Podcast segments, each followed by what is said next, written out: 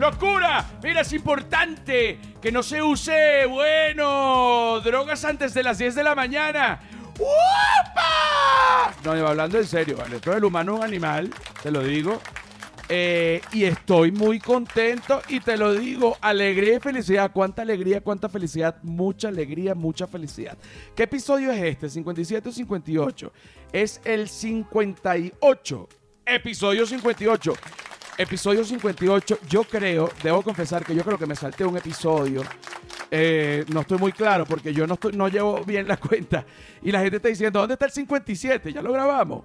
Por ahí dijeron, ¿dónde está el 57? Bueno, en el peor de los casos, este es el 58. ¿Y quiénes producen este espacio? Arroba, arroba flor de pelo piso. ¿Quién es esa gente? La gente que es. Arroba la sordera. ¿Quién es esa gente? La gente que es. Arroba feria del marketing. ¿Quién es esa gente? La gente que es. Y arroba José R. Guzmán, que esa gente soy yo, que soy la gente que es.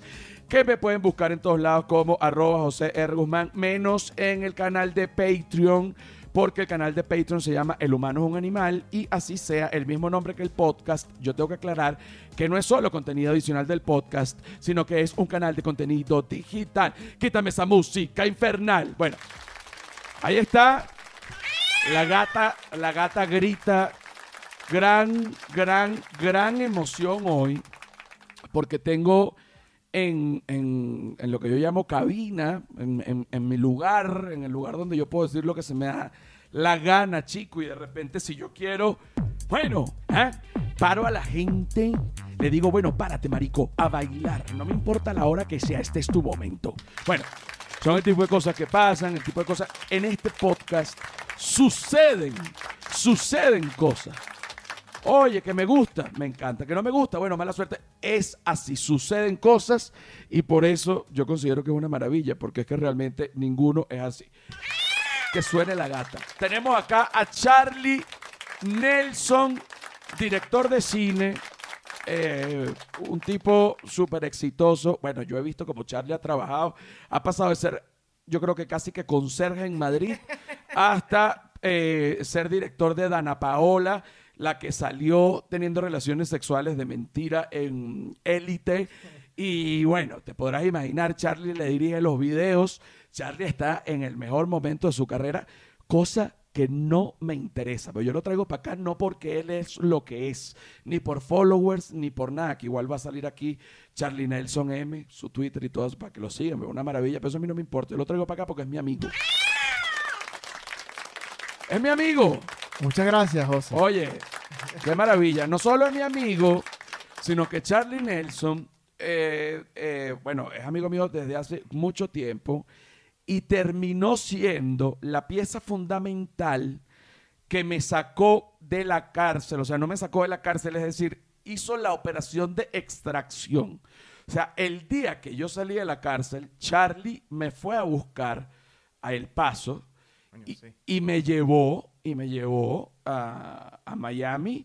Y luego igual, bueno, me terminé viniendo a Ciudad de México, pero Charlie me llevó, cuando uno está recién salido de la cárcel, uno está como un niño, uno no sabe ni siquiera, yo le dije, Charlie, llévame. Charlie eh, me dijo, ¿cuándo te quieres ir? Eh, dentro de dos días, un día. Le dije, sácame de este maldito pueblo que se llama El Paso, sácame de esta vaina y llévame para Miami, un lugar donde yo me sienta seguro. Bueno, entonces tenemos, va a ser mañana, tenemos que dormir una noche. Charlie, bueno, alquilé dos habitaciones. Yo le digo, ¿para qué? Bueno, para que tú duermas en una y yo en otra. Le dije, tú eres huevón, yo estoy aterrado, chico, acabo de salir de la cárcel. Vamos a dormir los dos en la misma cama. Cosa que no sucedió porque... Te hiciste el loco. No me hice el loco. Tú querías ver preso en el extranjero en televisión justo después de salir de la cárcel y no se me va a olvidar. Estaba completamente desequilibrado. Charlie intentaba grabarme videos que ustedes van a poder ver en la cuarta temporada, que ya va a venir de Comida Calle y Comedia. Y yo le decía, yo creo que por primera vez en mi vida, yo decía, no me grabes, no me grabes, este no es un momento, no me grabes. ¿ah? La locura, la locura en la que estaba uno. Te voy a contar ahorita, vamos a hacer un paréntesis en esta presentación. No te he dejado hablar nada, no te he dejado hablar nada, ya vas a hablar. Oye, pero si te diste cuenta de eso y es importante. Sí, sí, sí, yo sé, yo sé, yo sé, yo sé. Yo tengo un problema que es que cuando siento que, sí, sí, o sea, no, no, puedo dejar de hablar, pues, ¿qué, quieres que te diga? Este, no puedo dejar de hablar bajo estas condiciones. Pero te voy a echar un cuento para que una vez yo te eche este cuento, comenzamos ya. eh, todo esto es parte de tu presentación.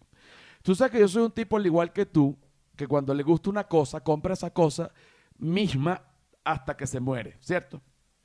Por ejemplo, ¿a ti te gusta un reloj? Sí. Entonces, cuando se daña o lo que sea, tú vas y compras el Repite, mismo. repite, sí. O compras el mismo del otro color.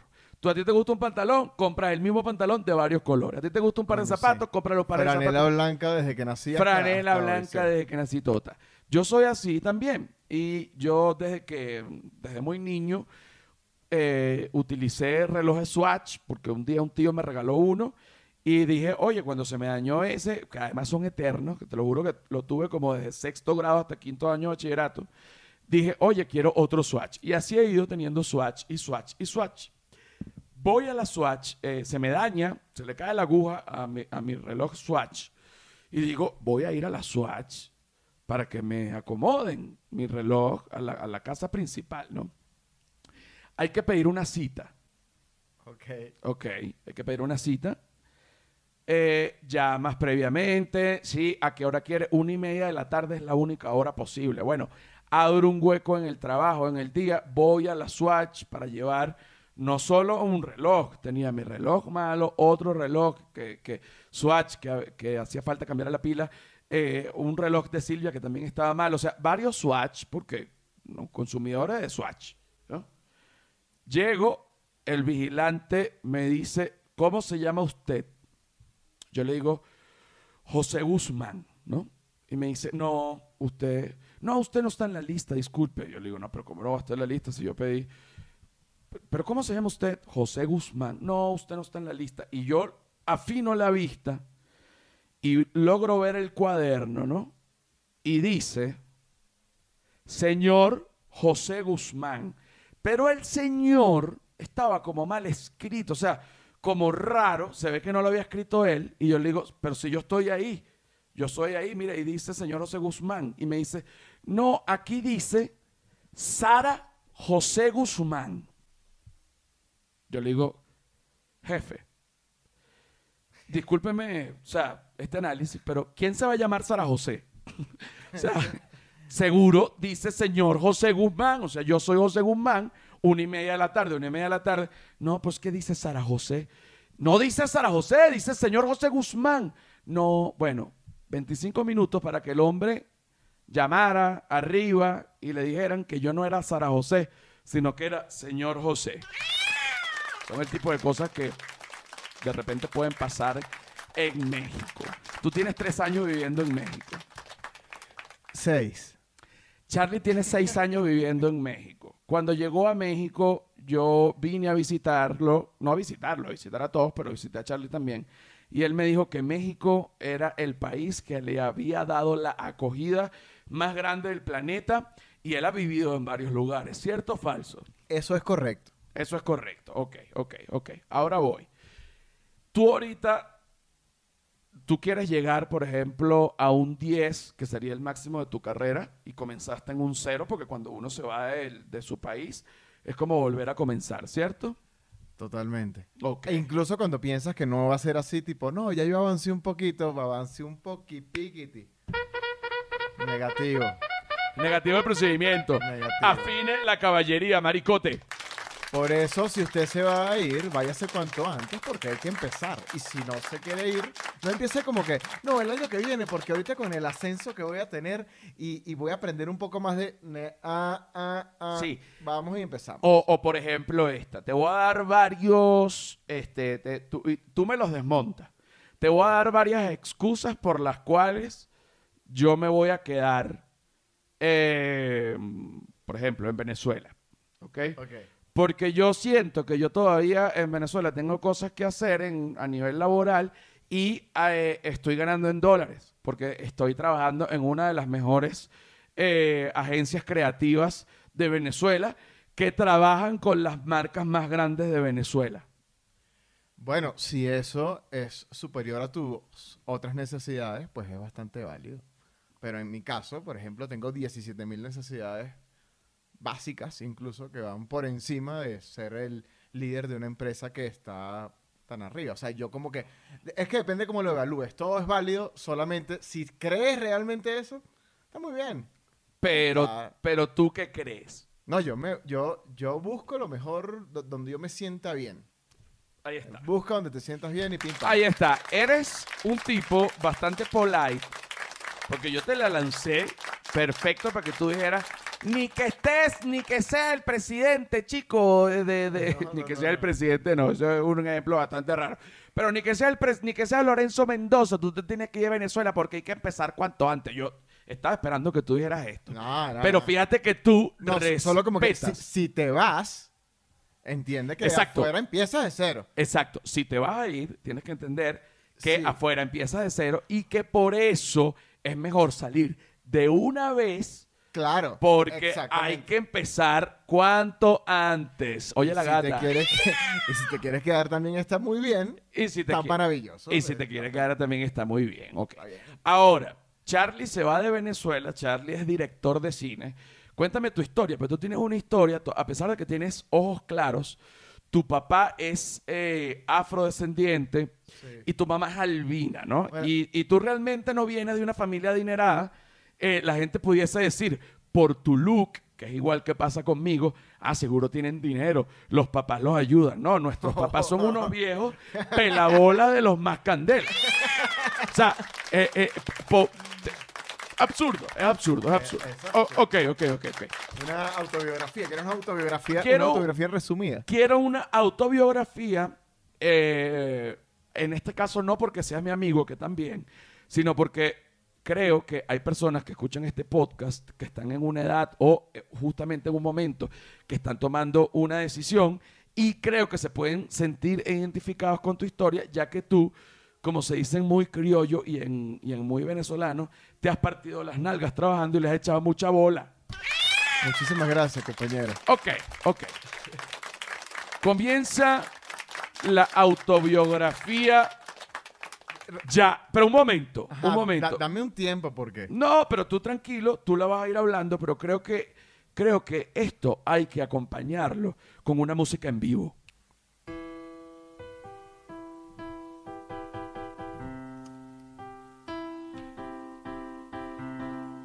¿Pero qué es eso, chamo? No, pero ¿cómo vas a No, fumar aquí, pero-? No, pero ya va, estás enloquecido. Disculpe. Eh, di- disculpa.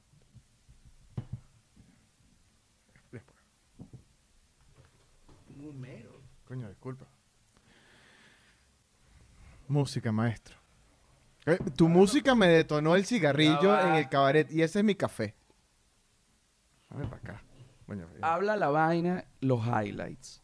Ok, yo nací en Caracas en 1986, en el seno de una familia de clase media. Mi padre era un vendedor de cigarrillos. Mi madre era una niña del este de la ciudad. Mi padre, de Barinas, afrodescendiente, se enamora de mi madre, que es una albina.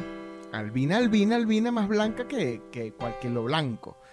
Este, se juntan y tienen a este, a este niño, que soy yo. Eh, al cabo de cierto tiempo se divorcian, digamos que yo nunca viví con ellos, y mi mamá decidió hacer un tour por Venezuela en el cual nos mudamos por diferentes, diferentes, diferentes ciudades. Los Andes, los valles hasta Guarenas, o sea, yo pasé por todos lados que te puedas imaginar. Un momento, viviste en Guarenas. Para la gente que no es de Venezuela, eh, Guarenas es, es o sea, lo voy, máximo. voy, voy, voy. Hay gente No. eh, que escucha este podcast, no, eh, no es la mayoría, pero sí hay, y cada vez más, eh, personas que no son venezolanas. Por lo que tengo que explicar cuando hay una venezolanada. eh, bueno, tengo que explicar. Guarenas es una zona que está muy cerca, es una ciudad satélite. Es una ciudad que está muy cerca de la, capital. De hecho, hace poco eh, hicieron, la capital es Caracas, en Venezuela, hicieron lo que se llama la Gran Caracas. Hace poco no, hace bastante. Dentro de la Gran Caracas es que dentro del territorio de lo que es la capital se ensancha un poco por, y, y, bueno, por supuesto, eh, eh, engulle a las ciudades satélites. Sin embargo, eso no quiere decir... eh, Guarenas y Guatire son unas de estas dos ciudades satélites que entran dentro de la Gran Caracas. Sin embargo, oye, qué lugar tan despiadado para vivir y dime si eso no es así.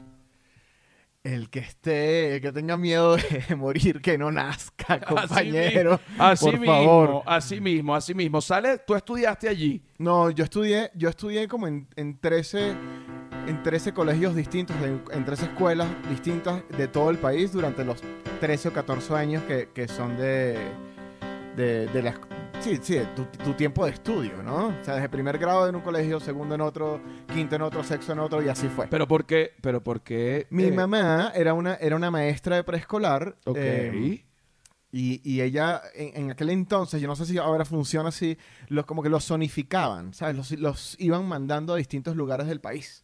Ok. Así funcionaría. Mi mamá es una maestra de, de- de preescolar, eh, jubilada ahorita. Pero eso me hizo recorrer el país entero conociendo un montón de gente. Lo que quiero decir es que conozco mucha gente, pero tengo pocos amigos de la infancia porque en ningún lugar duré más de dos, tres años. Esto está súper cool. Tiene su ventaja. Eh, después de cierto tiempo, entré a estudiar a la universidad, comunicación social, en la Santa María. Me gradué de allí y decidí que quería especializarme en cine, por lo cual viajé a Madrid y estudié guion cinematográfico. Entonces, claro, cuando yo hago mis historias, digo, ¿quién?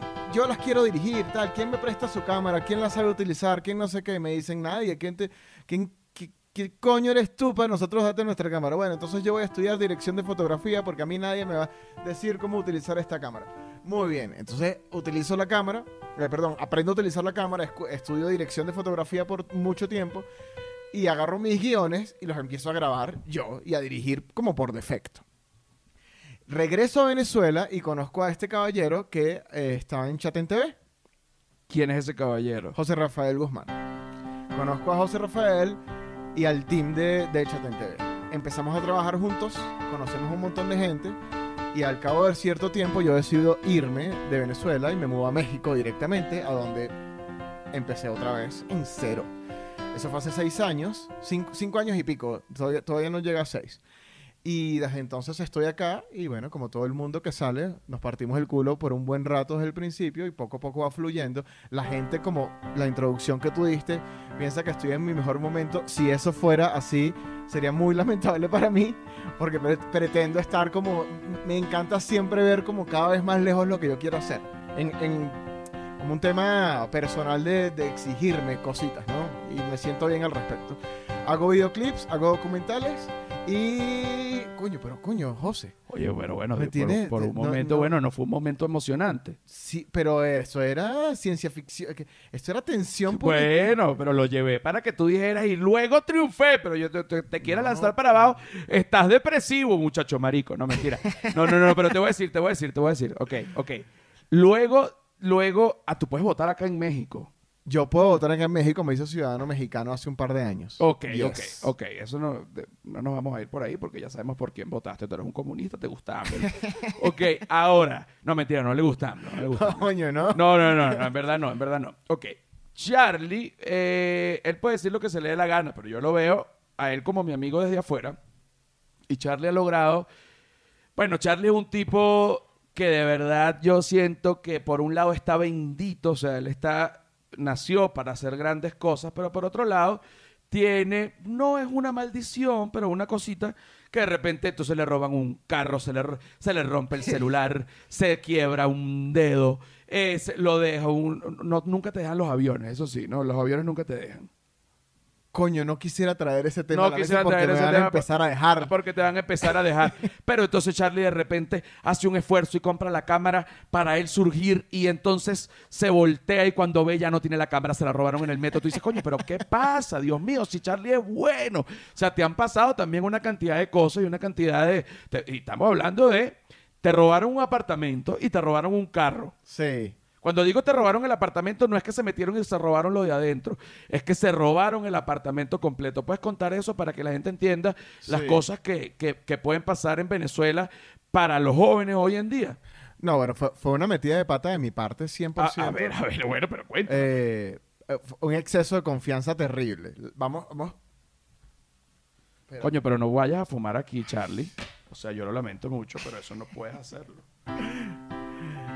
Nada, eh, había, había como una época esta de política habitacional y no sé qué. Yo pido un crédito, me meto en el pedo, me entregan un departamento. eh, y al cabo de cierto tiempo, porque yo no tenía ni, ni, cómo moverme, digo, no, es que esto- este departamento no. Yo no puedo. er- eran obra, obra negra que llaman, obra limpia, o sea, ahí no había nada, ¿no? Entonces empezamos como a, como a meterle, a hacerlo crecer un poquito y, y en determinado momento eh, no pudimos, o sea, no, no- no pude tener un más alcance para ponerle ni una silla, entonces dije, "Me- mejor vender esto y tener aunque sea un carro con que moverme. Cuando lo vendo en diciembre, eh, cuando lo intento vender, una señora con su nené me dice básicamente que, que, bueno, que le gustaría comprarlo. Maravilloso. Eh, esta señora me da como una especie de adelanto que correspondía como al 20-30% del precio. Este, me dice que no tiene dónde pasar diciembre. Yo le digo, bueno, pues sí, claro, si estás con tu hijo, entra. Y la señora entró al departamento y cerró la puerta y me hizo, En, en el momento. eh, no, bueno, al tiempo fue que, mira, ¿y cuánto me pagas la otra parte? ¿Qué parte? O sea, al final no pagó nunca, se encerró y cuando fui a hacer la, como la demanda, es una señora soltera con un bebé que no tiene dónde vivir y fuck it, ¿me entiendes? Eh, Entonces es le dijeron, no, el, el departamento es de ahí, tú no la puedes sacar.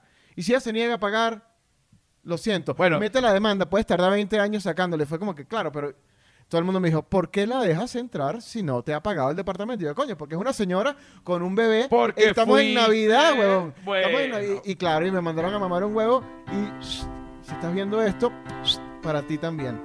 ¿Y el carro? No, y el carro fui, fui a una filmación. Y cuando salí, me han robado dos carros, ninguno de los dos estaba asegurado en Caracas. Por fortuna fueron hurtos ambos. Eh, simplemente llegué a un lugar y cuando regresé ya no estaba. Y X, o sea, es que, es que al final pasan tanto. Es un sentimiento horrible. El que, que lo haya pasado sabe cómo es el peor. Y ya, pero es que ahora oh, tú lo recuerdas porque fuiste parte, estuviste como en esos momentos, tipo, yo llegaba, José, ¿qué más? ¿Cómo está? Bueno, bien, me robaron un carro ayer. Oye, ¿cómo Eh, está? eh, Oye, me robaron robaron un carro, me, me escupieron la cara, me además me, un- llegó un bendigo con una jeringa que tenía sangre adentro y me dijo, me puyó y me dijo, bienvenido al mundo del VIH, salió corriendo, riéndose. Uno y que, Charlie, pero ¿por qué te pasan ese tipo de cosas? Bueno, y además yo le dije a la señora que se podía mudar al apartamento y entonces la señora no quiere pagar y además me lo robó para que tú veas que lo bueno que es Charlie y lo bueno que es uno, ni que bueno, una señora en Navidad uno lo deja entrar. vale. Y la vieja coño su madre, apuro que tiene un bebé, que para tener un bebé no hay que ser un coño, hay que dejarse meter la ñema. No joda, chico. Que lo- me, me arrecha lo que es una vieja ladrona puteando sin tener cómo pagar ni un coño. Entonces, no, yo puteo, no, no, el otro se fue. Y además le robó el apartamento a un chamo que le está echando bola. El coño de tu madre que te recontra mil parió, caraja. el, al cabo de un tiempo se comunicó, tipo, ¿sabes qué? Yo sí te voy a pagar, ¿no? Entonces le digo, vale, ¿cómo que me vas a pagar? Ya ha pasado como dos años y que sí, te debo como 100 mil bolívares, ¿sabes?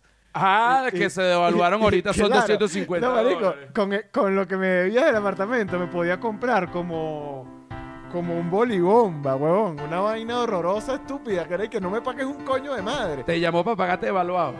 ¡Claro! Hija de puta.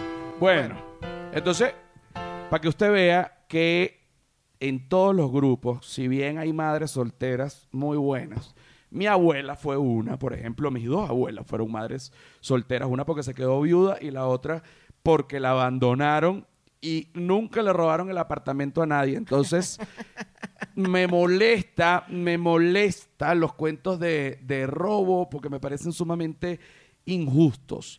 Así que esta es la primera parte. Esto tiene, esto tiene ya mucho tiempo. Ah, esta es la segunda parte. Bueno, la segunda parte es que ya está todo bien, ya ese, ese tipo de vainas se superan. No, pero ya va, adelante, tienes ¿no? que despedir, tienes que despedir Ah. con esta música para que tú digas, ahorita viene la segunda parte de el humano es un animal, tienes que utilizar la palabra huevonotes. Yo antes también decía que, o, o maricotes, pero como ahorita todo es homofobia para no sé qué, vamos a quitar maricotes, ok, ok. entonces vamos a se- decir huevonotes. Porque además es- termina en E, que es inclusivo. Ya va, un momento. Ok. Ok. Bueno, y terminamos esta primera parte de huevonotes a huevonotes. Les decimos que nos esperen tantito, que ya regresamos. No, habla más. Ah, y hablo más. Eh, bueno, pero ¿qué? ¿Qué, qué hago? No- Termínate de despedir, pues. No, no vayas a aprender eso. Ya.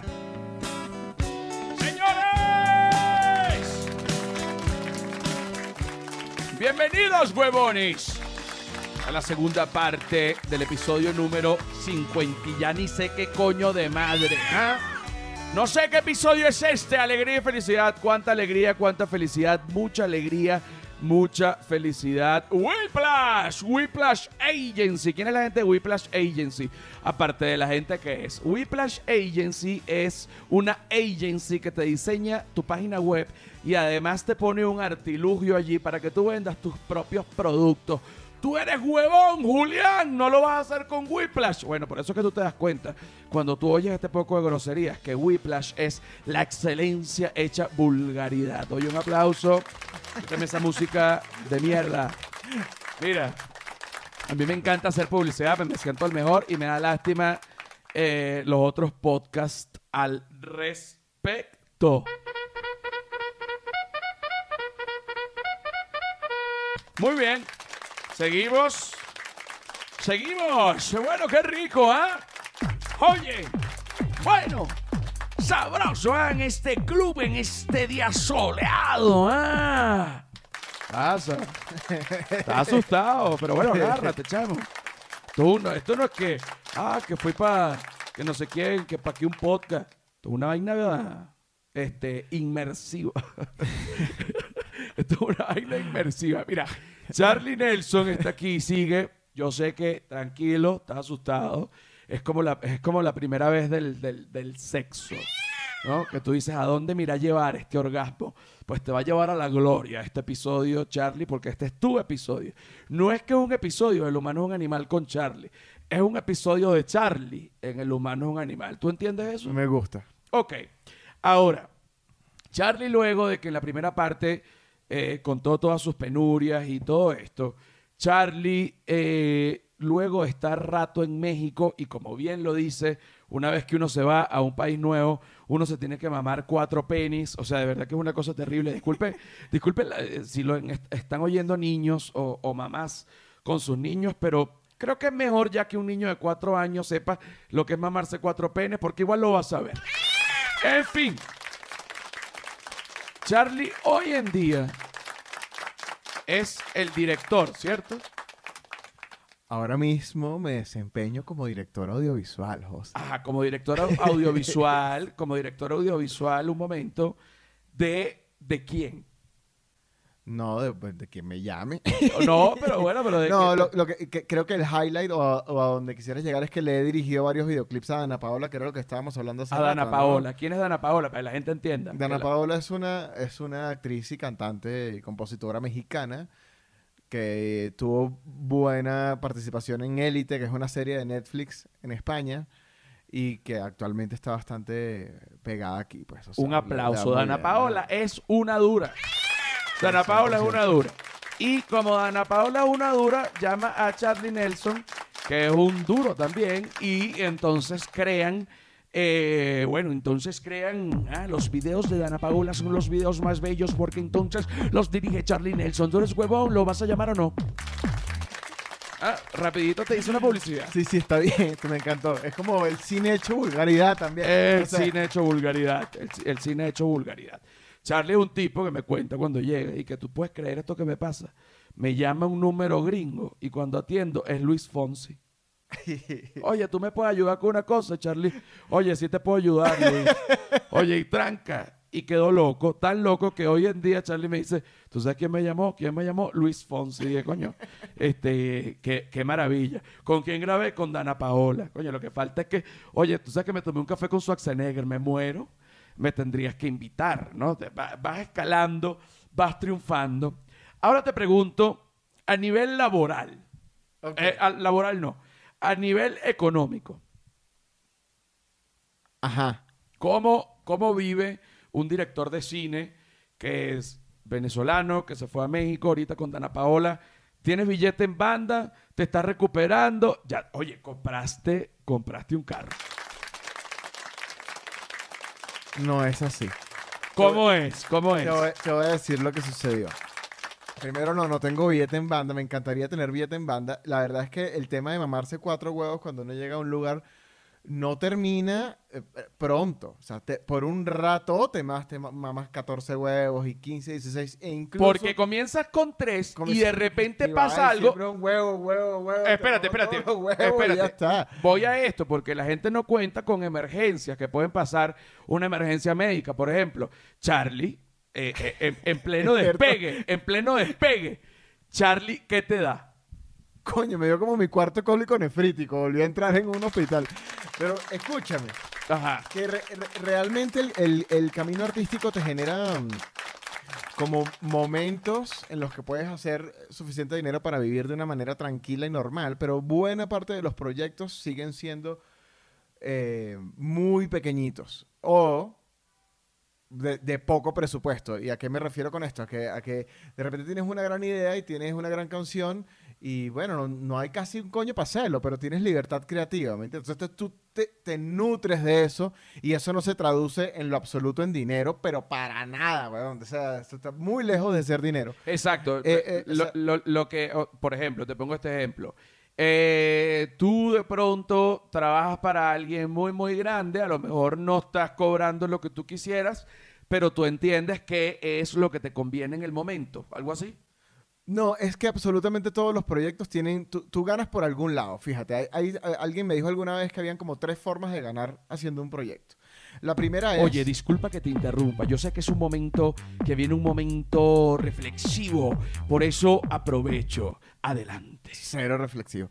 Eh, hay, hay, tres, hay, tres, hay tres formas de ganar haciendo un videoclip o, o trabajando en esto. La primera es que te ganes plata que jode. Lo cual puede ser que el proyecto sea una mierda y que no te importe y que las condiciones no funcionen, pero ganas plata que jode. Ya está, ganaste. O Ok. Tienes una de las tres. ok, ok. La segunda forma de ganar dinero, perdón, de, de ganar algo, es que el proyecto te genere real o- o- o Prestigio. no prestigio, sino que lo que sea que tú tengas funcione de, de maravilla y yo lo quiera mostrar. De repente, imagínate esta vaina. A, a ti te dicen, mira, no te voy a dar plata, estás en cero, ni, ni, y vas a grabar con un pedazo de celular, pero vas a grabar a Brad Pitt. Dicen, bueno, marico, de bolas que lo grabo gratis y si quieres te pago. Porque, Exacto. porque tengo algo que mostrar y me genera, coño, yo que trabajé con Brad Pitt. O sea, eso ganaste Exactamente. por otro lado, es real, que llamamos nosotros. Exactamente. Y por otro lado, el tercero y no menos importante, ganas una experiencia. De repente, mira, no te vamos a pagar bien, no vas a grabar a Brad Pitt tampoco, pero vamos a ir a filmar durante cinco días en Dubai. No ganas plata, vas a pelar bola, pero tienes. Pero- te- me, vas a llevar para Dubai y voy a hacer lo que yo quiero. Claro que sí, vamos a ir a tripear juntos, ¿me entiendes? Exacto, vamos a grabar algo cool, no, no vas a gastar nada, vamos a Dubai y además tienes que grabar un pedacito con Luis Fonsi que luego te llama y te dice, oye Charlie, tú, oye, tienes una franela que me preste, pero te lo juro que yo también soy una persona normalita, normalita. Lo que sucede es cuando tienes dos, si tienes dos de esas tres ya eres ganador.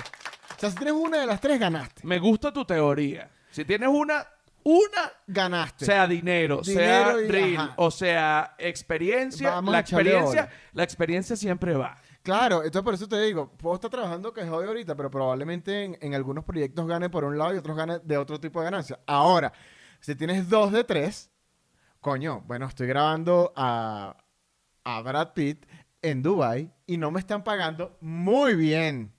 O estoy ganando a Brad Pitt y me están pagando una bola de plata.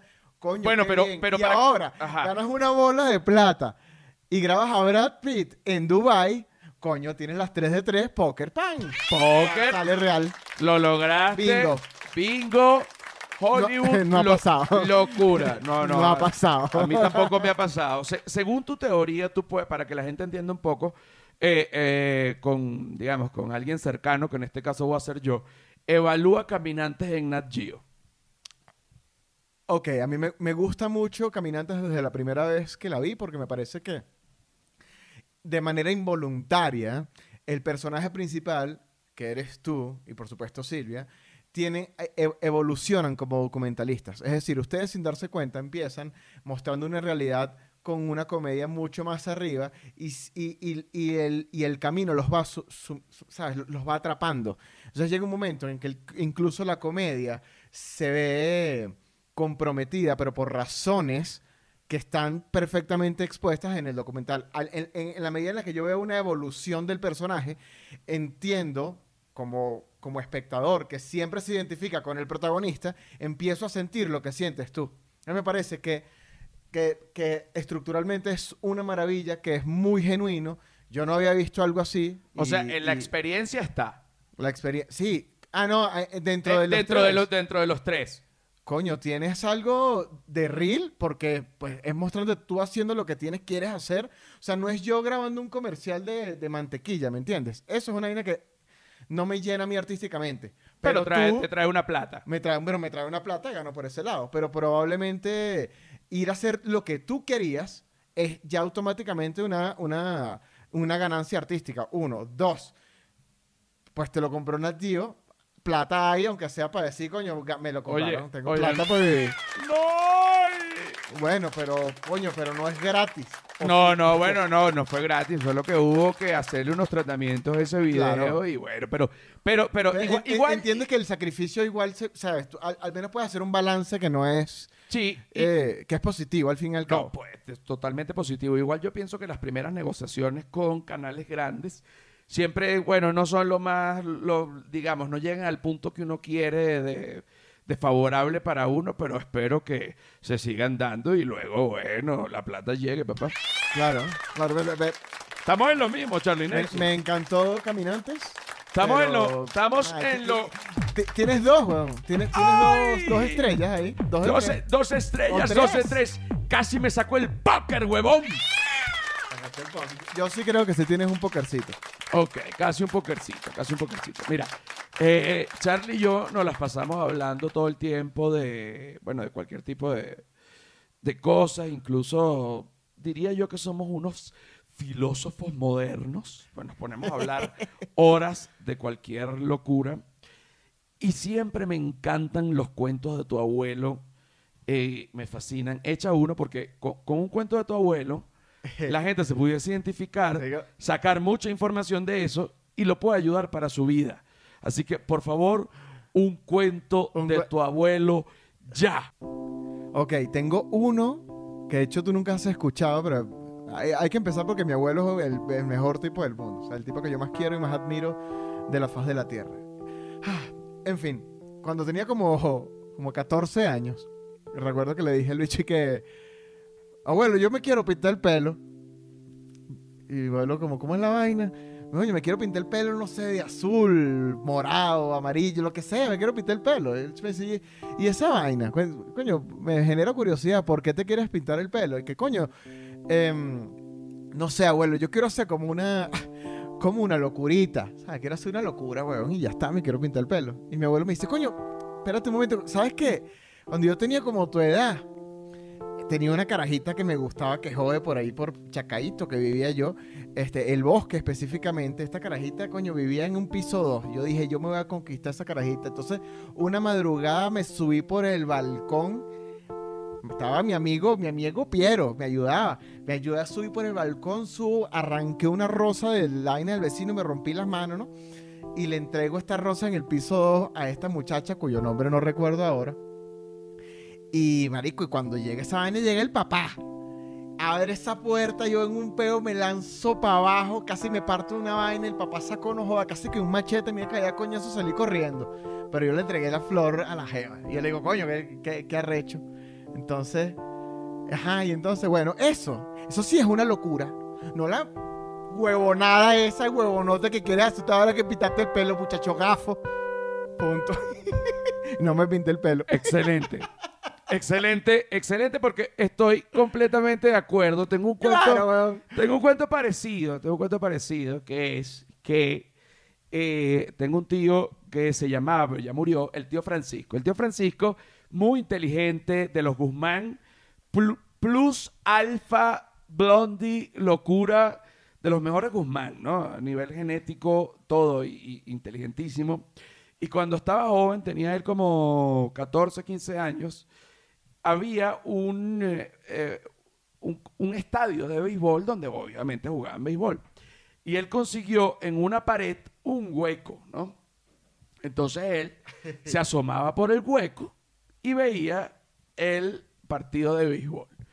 Cuando él está viendo el partido de béisbol, llega un tipo con su novia y le dice, ¿tú estás viendo ahí el partido de béisbol?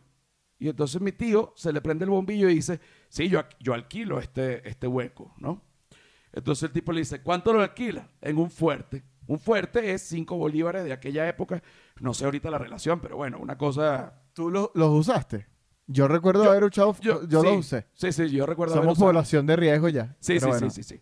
Este, un fuerte, que eh, era la, la moneda, exacto, para que entiendan en todos los países, es la moneda más alta del momento. No, yo lo alquilo en un fuerte. Al final es una moneda, ¿no? Entonces el tipo le dice, oye, me parece barato, toma el fuerte. Y el tipo, mi tío agarra el fuerte, se quita y le dice, toma, ve el, el partido. Y el hombre se pone a ver el partido. Y mi tío agarra y se llevó a la novia. Entonces, él dice, ¿cuál es la moraleja? Me preguntó, después me echa ese cuento y dice, ¿cuál es la moraleja? Y yo, bueno, que hay que estar pendiente. No. ¿Cuál es la moraleja? Bueno, que, que hay que ser, que, que, que, que la novia, que... No, no, no. ¿Cuál es la moraleja? Bueno, no sé. Coño, la moraleja es que de todo ese cuento no puede ser el huevón que alquila el hueco. ¿Te parece? No, no la entendí el final. Coño, que no puede ser el huevón que alquila el hueco, chico. O sea, de todo ese cuento, ¿quién es el huevón?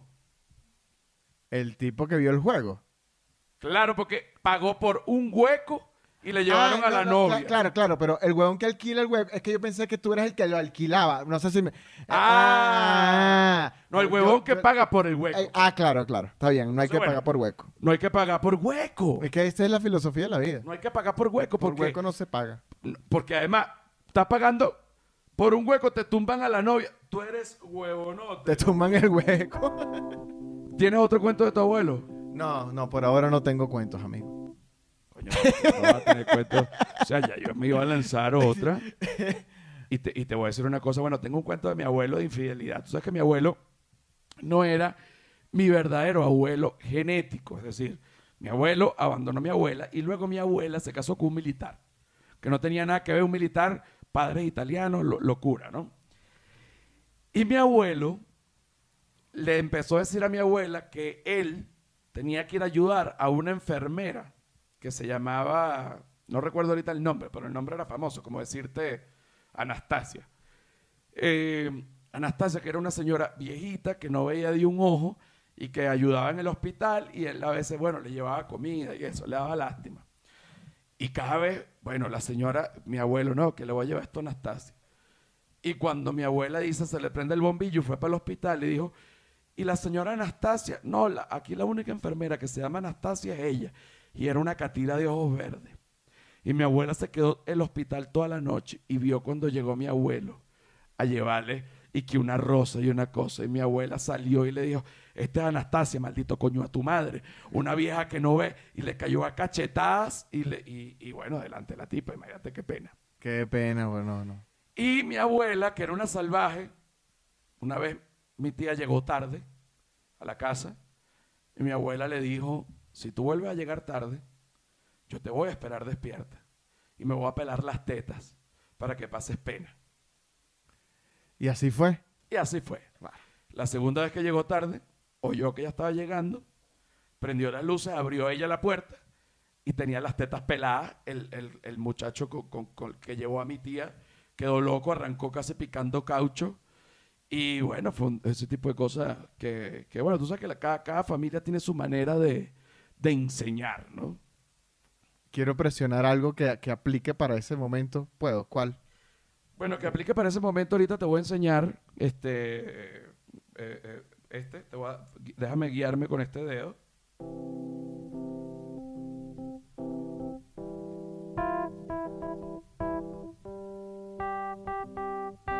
Ok.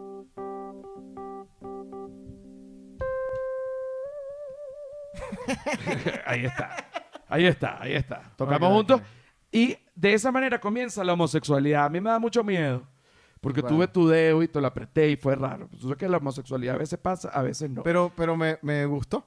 ¿Te gustó? Digo, como dato. Como dato curioso, para la gente que sí. está viendo, bueno, pudieron ver lo que pasó. Para la gente que solo está oyendo, esa musiquilla la tocamos entre los dos. ¿Quieres tocar otra musiquilla? ¿Tuviste eh, The A Ghost? ver, ¿Tuviste The pues, Ghost? pero ¿Puedo, bueno, puedo- puedo tocarla así de...? de- Pero bueno, pero pon aquí, pues.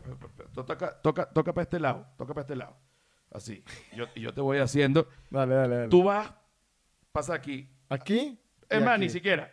Pasa aquí, para acá, para acá, para acá. Ajá, así. ok. Uno, dos, tres. Pásala. Pásala. Pásala, marico. Pásala.